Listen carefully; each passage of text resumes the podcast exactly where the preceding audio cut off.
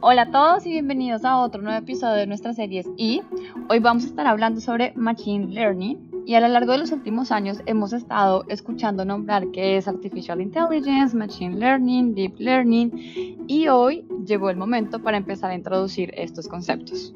Es por esto que hemos invitado hoy al doctor Mauricio Santillana.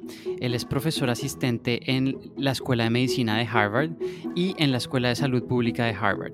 Es profesor en el Centro para Dinámica de Enfermedades Transmisibles y el director del programa de Inteligencia Artificial en el Centro de Informática Computacional en Salud del Hospital Boston Children's aquí en Boston. Doctor Santillana, muchísimas gracias por acompañarnos hoy a este nuevo episodio de la serie de innovación en Miocardio Podcast. Muchas gracias por la invitación, Paola y Nicolás. Es un gusto estar con ustedes. Igualmente, doctor Santillana, por aceptar esta invitación. Para esta introducción de Machine Learning sería bien si hablamos un poquito sobre historia de más o menos cuándo empezó todo esto y porque hasta ahora estamos viendo este boom con la utilización de estas técnicas en medicina. Bueno, la inteligencia artificial se planteó desde hace muchos años, más de 50 años. Eh, surgió como un esfuerzo en el cual se imaginaba los científicos de esa época, específicamente la gente que diseñaba computadoras, se imaginaban que era posible que en algún momento eh, las computadoras pensaran como nosotros, como los seres humanos, y que era cuestión de tiempo que íbamos a ser capaz de darles esa, esa función. Así se creó esta idea en que si uno le daba unas reglas a una computadora, le daba uno una especie de marco de referencia similar al que los humanos tenemos para tener, tomar decisiones, que eventualmente a través de reglas lógicas la computadora iba a ser capaz de tomar decisiones, por ejemplo, de la misma manera que nosotros lo hacemos, y en su momento iba a ser capaz de realizar muchos objetivos, muchísimos eh, trabajos de los que nosotros hacemos día con día. Y en su momento todo era de manera muy teórica, era un artefacto matemático y poco a poco se fue, digamos que refinando esa idea porque las computadoras empezaron a, funcionar y la diferencia muy, muy clara que ha sucedido desde ese entonces, de los de 1950 hasta acá, es que ahora contamos con muchas fuentes de información que capturan comportamiento humano y entonces como que de alguna forma, a pesar de que durante los años digamos, eh, por los años 80 en los que se trató de eh, implementar estas técnicas de inteligencia artificial, muchos de esos esfuerzos que fueron financiados por el gobierno americano para llegar a ese objetivo eh, fallaron, dado que prometieron mucho más de lo que pudieron alcanzar. Entonces la gente perdió mucha fe en ese esfuerzo y se pensaba que ya ese esfuerzo se iba a terminar. Sin embargo, insisto que como ahora colectamos muchísimos datos de, digamos, de la actividad humana eh, a través de nuestros teléfonos, de cómo interactuamos con Internet, de cómo vemos videos, etcétera, eh, se ha planteado nuevamente esta posibilidad de darle inteligencia a las computadoras. Así que ese es el marco en el que nos vamos a estar moviendo. Es muy interesante pensar que un tema como la inteligencia artificial lleva tanto tiempo existiendo y muchos de nosotros en medicina empezamos a escuchar de este tema hace relativamente poco. Y a eso va mi pregunta. ¿Nos podría explicar un poco cómo empezó a aplicarse esta tecnología en áreas de la salud, en medicina, y cuáles han sido los avances y los proyectos más sobresalientes que han habido usando esta tecnología en el área de la salud? Efectivamente, en medicina ha sido una de las ramas de la investigación que estado un poquito más rezagada, digamos, en el uso de estas técnicas computacionales por varias razones. Sin embargo, el avance computacional y el incremento en el poder computacional nos han dado oportunidad de ver grandes logros en ciertas áreas muy específicas. Por ejemplo, hemos aprendido que eh, podemos enseñarle a las máquinas a jugar un partido de ajedrez de manera muy eficiente. De hecho, las computadoras tienden a ganarle a los seres humanos y bueno, ha habido un esfuerzo en el cual se propone que las computadoras apoyando a seres humanos, esa combinación puede ser un factor muy poderoso y muy fuerte. Eso es lo que se aspira a hacer en medicina. En medicina no se aspira a deshacernos o de alguna manera ya hacer que el trabajo de un médico sea obsoleto. Por el contrario, se espera darles apoyo a los médicos para que tomen decisiones de manera más informada. Es decir, eh, imagínate a un médico que lleva 20 horas sin dormir y que está con un paciente que se está muriendo y tiene que tomar una decisión muy rápida y en ese momento eh, decide ponerle la dosis equivocada a un paciente y puede tener un, efecto fatal. Así, si tuviéramos una computadora que está verificando la dosis que se ha administrado históricamente a un paciente en condiciones similares, podría alertar al médico y decirle, oye, ten cuidado, esa dosis parece que puede ser letal, así que está seguro esa es un poquito la manera más realista en la que pensamos utilizar esta tecnología en medicina. Efectivamente, hay contextos en, los que se puede dar mucha independencia a la, computadora. Vemos el caso, por ejemplo, de autos que pueden manejarse por sí mismos con muchas complicaciones, pero que ya funcionan, que están interactuando con nosotros mismos, conductores, en ocasiones no sabemos, pero ya hay ciudades, bastantes ciudades en Estados Unidos en las cuales hay coches que pueden navegar las calles sin tener a un conductor presente. La razón por la cual yo sospecho que el área de medicina ha estado un poquito rezagada eh, son dos razones importantes. Una es que no estábamos acostumbrados a recolectar información sobre pacientes de manera sistemática. De alguna manera la medicina Tristemente he escuchado esta expresión de que ahora estamos tratando de hacer medicina que está basada en evidencia. Y cuando a mí un médico me dice que está tratando de hacer medicina que está basada en evidencia, me pregunto qué hacían antes, porque si no hacían medicina basada en evidencia, me espanta un poquito, ¿no? Pero eh, realmente la medicina ha sido un arte de alguna manera, ¿no? Hay, gente muy capaz, muy talentosa que se sospechaba que eran buenos médicos y los demás tenían que aprender de ellos, como un artesano, ¿no? Que, que aprende a hacer zapatos buenos, etcétera. Y la medicina ha ido cambiando de descripción de alguna manera o en la manera en que se implementa y se ha tratado de, de, llegar a un estándar de alguna manera, ¿no? Y eso requiere la recolección de datos. Esta recolección de datos ha sido muy lenta en el campo de la medicina y tristemente la razón principal por la cual se ha hecho esta recolección de datos, especialmente en Estados Unidos, es para cobrar a las aseguradoras que son responsables de pagar la cuenta de un paciente. Así, entonces, estos datos que se han ido recolectando, mucha gente les tiene mucha, sospechan mucho de esos datos porque no fueron datos que fueron recolectados para hacer una práctica clínica que fuera a mejorarse, sino para recuperar el pago de una aseguradora. Entonces, de alguna forma, esta recolección lenta, que contrastemos, por ejemplo, con la gente que está dispuesta a cargar un GPS en sus manos en un teléfono celular y que está dispuesta a compartir su localización las 24 horas del día, que eso es lo que hacemos todos nosotros que tenemos el, el teléfono celulares, lo sepamos o no. Entonces, claro que compañías como Google pueden generar mapas de tráfico en el cual, como tienen los datos dónde están todas las personas, esta recolección de datos tan amplia, pues hace que mejoren los algoritmos para decidir cuál es la mejor ruta para llegar de un punto A a un punto B. Eso no existe en medicina, no hay un estándar de recolección.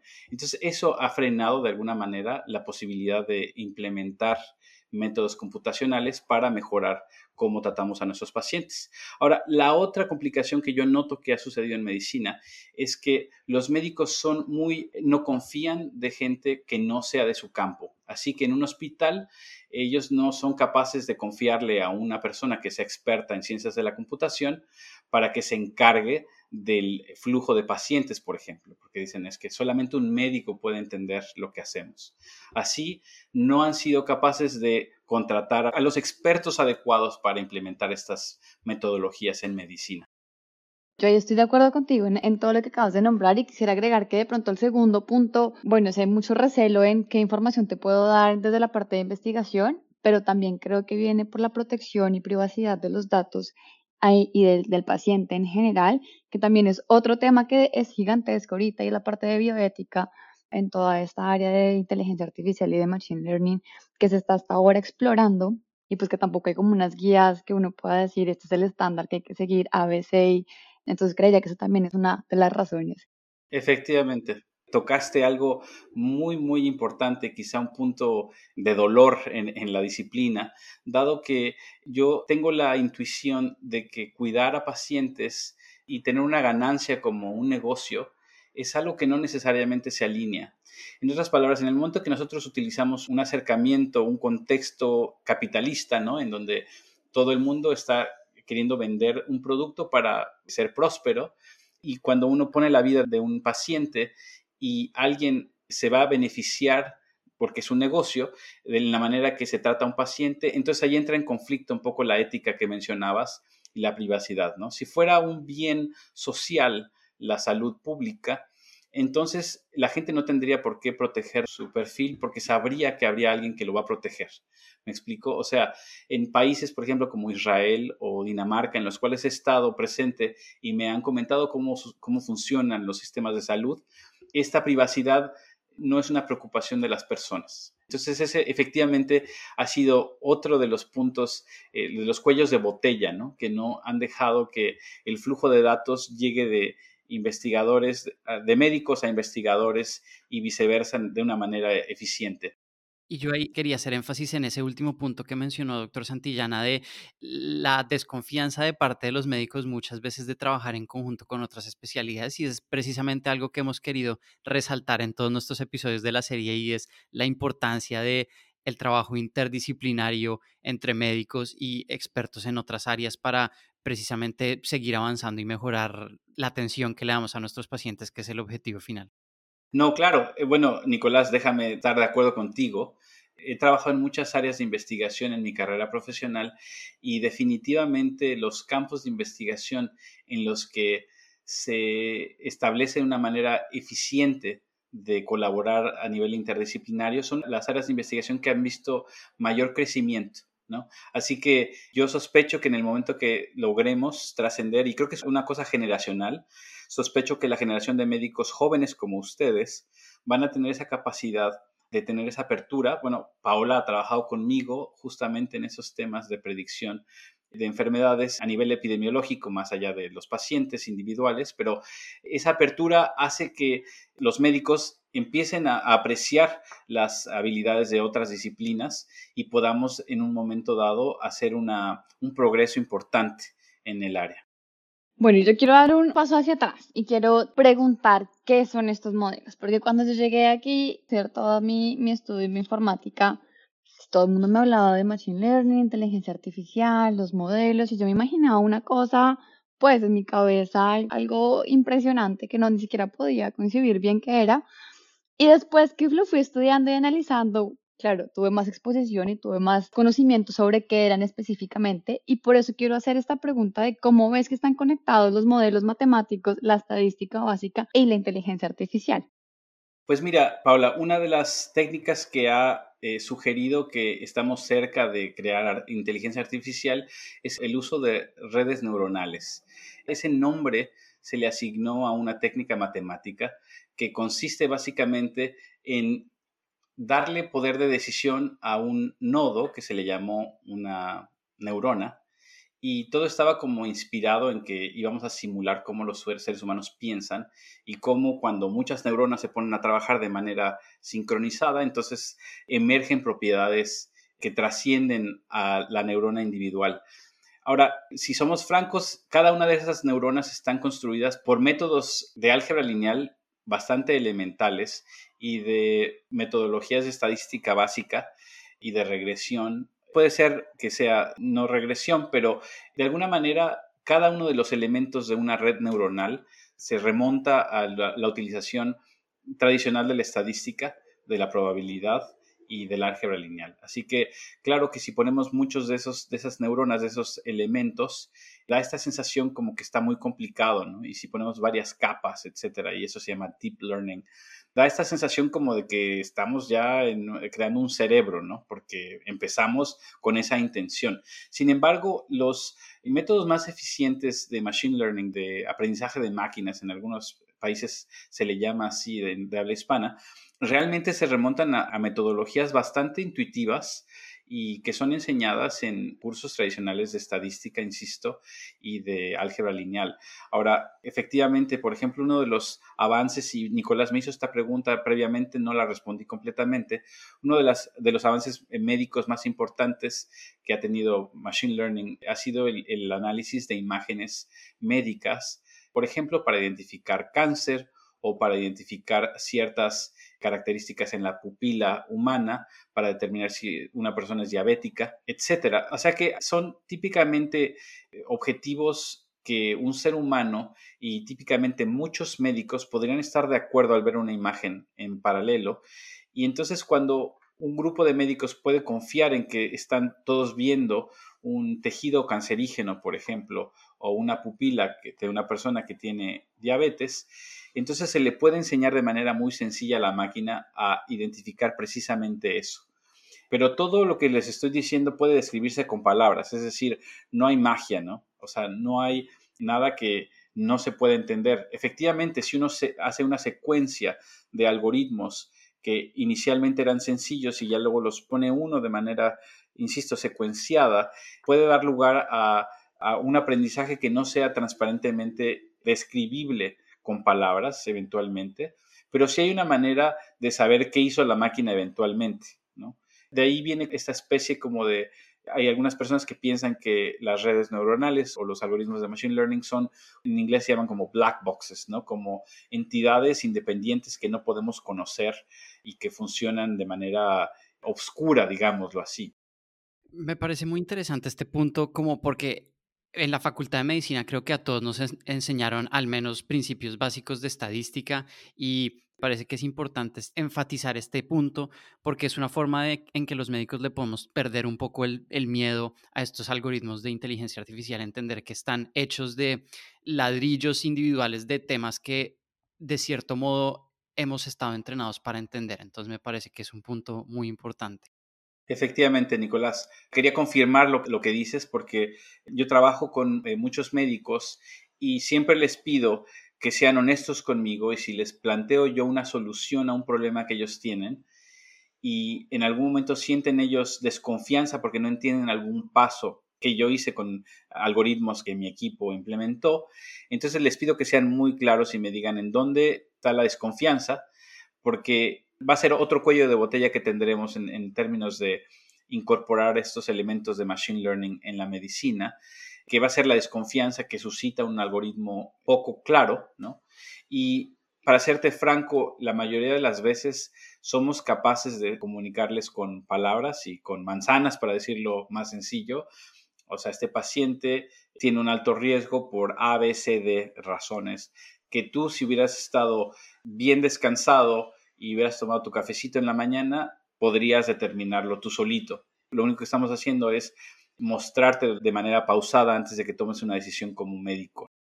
Mauricio, entonces ahí yo sí quiero hacer algo y es como, ¿qué vendría siendo entonces para la audiencia inteligencia artificial, machine learning y deep learning? Estos tres conceptos. Mira, la inteligencia artificial es un concepto teórico, es una aspiración de alguna manera, dado que si tú te vas al diccionario y le preguntas al diccionario o a Google, digamos, ¿qué es inteligencia? te vas a encontrar que hay muchísimas explicaciones del concepto y depende casi que de la disciplina de donde uno venga, alguien va a determinar que la inteligencia es algo muy específico. Así que si llamamos algo inteligencia artificial, pero no estamos ni siquiera de acuerdo con el concepto de inteligencia, pues entonces vamos mal, ¿no? Porque es algo que no definimos inicialmente y luego es artificial. Entonces eso es algo como nos lleva a una paradoja ahí extraña, ¿no? O sea que la inteligencia artificial, insisto, surgió como una aspiración a simular la manera en que los seres humanos aprendemos. Y entonces eso consiste en un sistema de reglas que eventualmente, si uno las concatena de manera interesante, a un sistema para tomar decisiones. Machine Learning es algo un poquito más aterrizado, que es decir, vamos a enseñar a la máquina que a pesar de que yo no esté todo el tiempo al, lado de ella, cada vez que observe nuevos datos, ella debe ser capaz de resumir y de identificar patrones por sí misma y producir nuevo conocimiento. O sea, de manera no supervisada, debe ser capaz de producir conocimiento a través de nueva evidencia. Ahora, eso se hace a través de un código con estadística tradicional y álgebra lineal. O sea, es decir, yo tengo que decirle a la máquina, si tú observas más pacientes con cierto padecimiento y a todos les dan cierto medicamento, pues a la, próxima vez que un paciente se aparezca así, y esté un médico preguntándose qué medicamento le doy, pues ofrécele el que se ha utilizado históricamente. O sea que no tiene ninguna inteligencia. Le estoy nada más diciendo a la máquina, aprende lo que observes, ¿no? Entonces es un poquito más aterrizado con la realidad. O sea, sí se le puede enseñar a la máquina, es decir, puede uno escribir un código, porque la máquina no aprende, ¿no? Nosotros le decimos qué hacer y entonces eh, lo que la máquina hace es lo que le digamos nosotros que haga, ¿no? Ahora, el deep learning es específicamente una técnica que emerge del campo de las redes neuronales, en las cuales antes se pensaba en una neurona, como antes les decía, como un switch sí o no, ¿no? O sea, en la neurona, si viene suficiente información que sesgada en una dirección, la neurona dice sí, o sea, dale tal tratamiento a un paciente o no le des tal tratamiento a un paciente. Pero si luego a esa neurona le das otra información que no era necesariamente la misma que utilizaste al principio, le dices ahora la edad del paciente, te dice, ah, bueno, entonces tienes que ajustar así. Y si luego le dices, además, es niño o es niña o, y vive en tal lugar, me explico, entonces le, le das más elementos, creas más neuronas y empiezas a tomar decisiones conjuntas entre todas las neuronas. Ahora, cuando esa capa de toma de decisiones se secuencia con otra capa de decisiones que ahora recibe los valores nuevos, las decisiones que resultaron de la primera capa de, neuronas, esa genera un nuevo conjunto de decisiones y así si uno secuencia más y más, eh, se empieza a perder la interpretabilidad del algoritmo y da lugar a una red profunda. Una red neuronal profunda que se llama Deep Neural Network y esa Deep Neural Network se le llama de manera simple Deep Learning, ¿no? O sea, en donde uno utilizó varias reglitas acopladas unas entre otras para tomar una decisión. Me queda mucho más claro la terminología y creo que es, es, muy importante tener clara esta terminología para seguir adelante con el resto de las preguntas que queríamos hacerle, doctor Santillana. Ya tocamos este tema brevemente al principio, pero quisiera empezar a definir cuál es la materia prima para crear estos algoritmos. Ya hablamos de la importancia de la recolección de datos y cuáles son las consideraciones más importantes para tener una buena calidad de los datos. Ya mencionamos algunas, pero toquemos este tema en específico. Bueno, hay dos factores eh, muy importantes en la recolección de datos.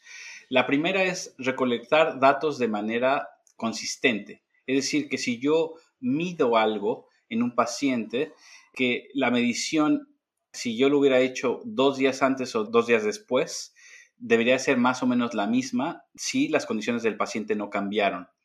Eh, en otras palabras, los instrumentos de medición tienen que ser consistentes y así un instrumento de medición que yo utilizo en Boston debería tener una relación de correspondencia con un instrumento que se utiliza en Colombia, por ejemplo, para que yo pueda hacer un algoritmo que funcione en Boston y eventualmente les funcione en Colombia. De igual manera, estos datos tienen que estar tomados de manera de muy alta calidad. Es decir, e-, esos datos, en el momento que yo tomo información de un paciente, tengo que asegurarme que yo listo precisamente de qué paciente es y que no me vaya a equivocar, ¿me explico? O sea, tiene que ser uno muy riguroso, parece un poco excesivo el hecho que yo enfatice eso, pero vemos ahora, aún en hospitales muy prestigiosos, inconsistencias entre datos. Por ejemplo, con frecuencia encontramos que un paciente eh, se le dio de alta antes de que entrara al hospital y eso pues no pudo haber pasado, ¿no?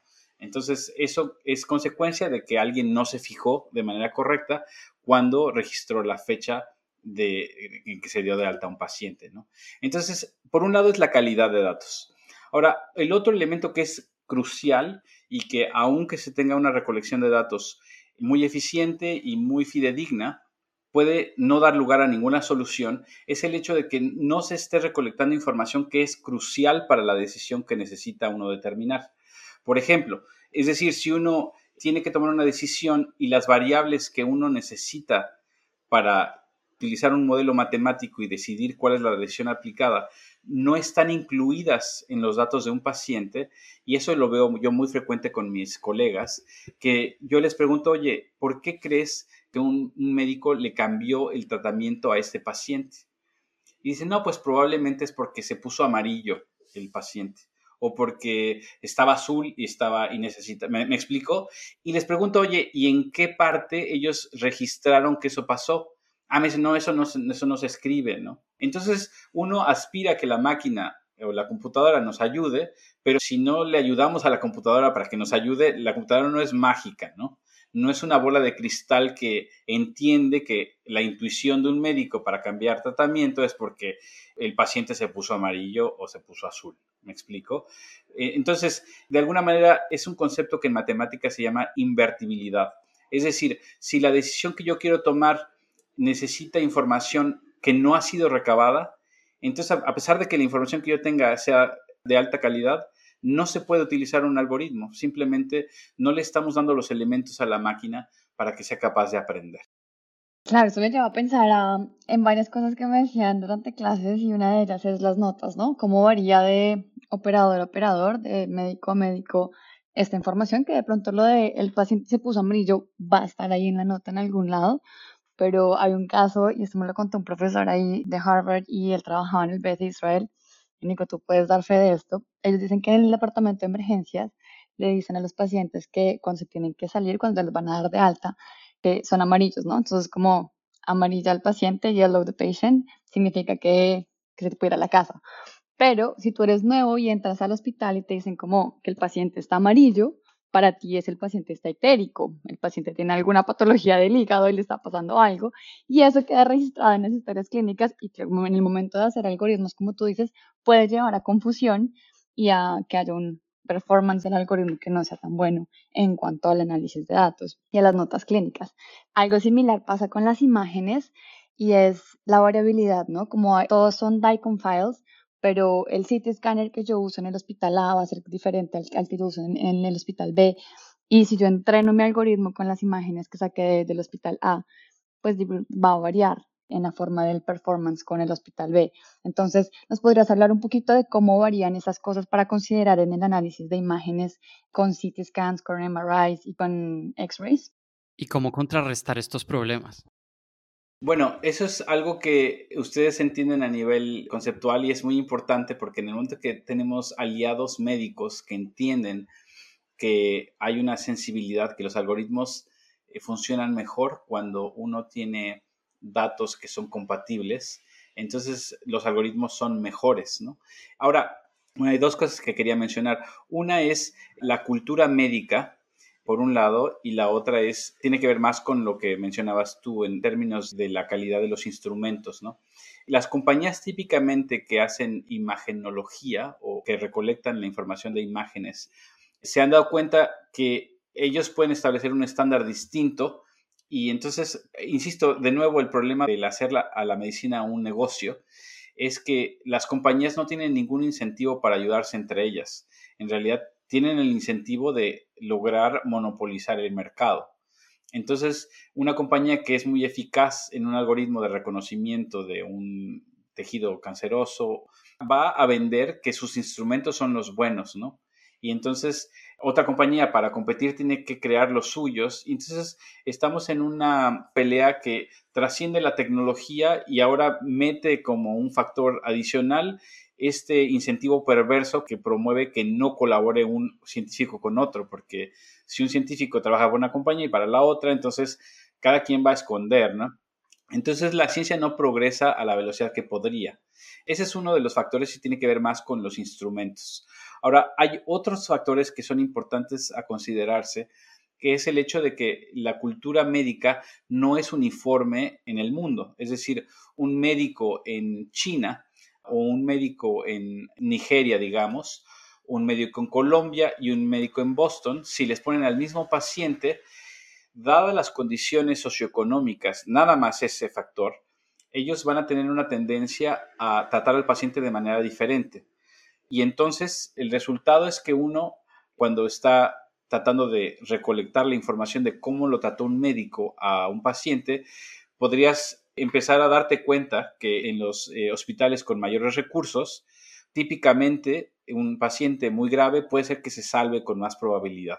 Y digo, no es el caso siempre, ¿eh? porque ustedes médicos que han viajado mucho saben que no necesariamente la medicina que se utiliza en, en los países ricos es la mejor.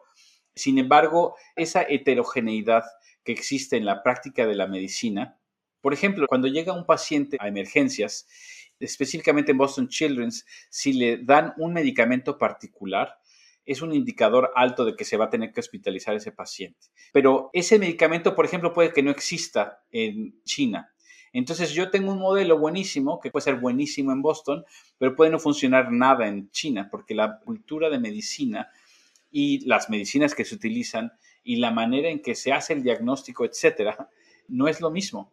Entonces la, información que se va recabando no es compatible, pero no es compatible más allá del idioma, más allá de la farmacología local, es porque la gente sabe hacer medicina de manera distinta. Es otra limitación que vamos a observar en este esfuerzo, en esta aspiración de utilizar elementos de machine learning, de inteligencia artificial, para apoyar a los médicos alrededor del mundo.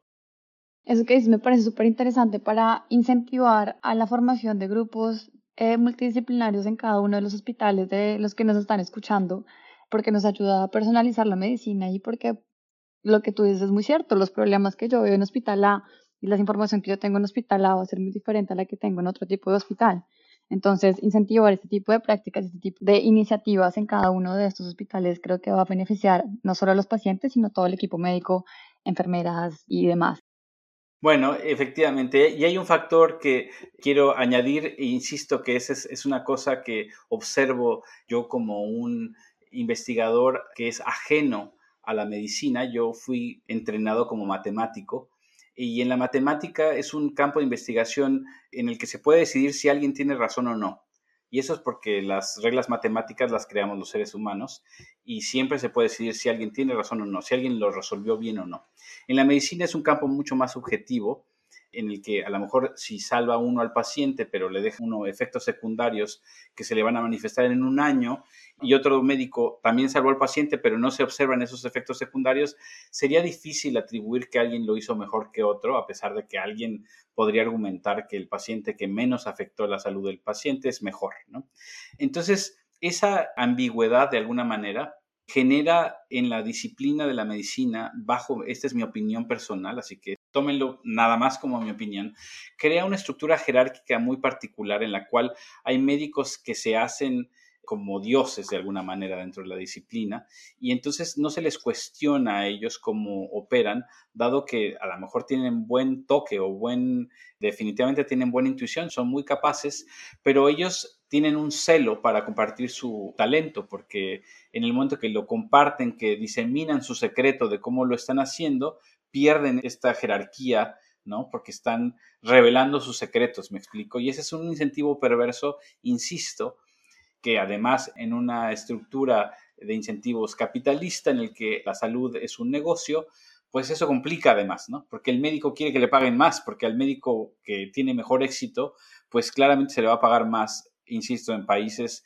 como en Estados Unidos y supongo que igualmente en Colombia, quizá no tanto en países como Israel o Dinamarca, en, los que la medicina es un poco más horizontal, y más un servicio que una persona siente un llamado profesional en el que no necesariamente aspiran a hacerse ricos, me explico.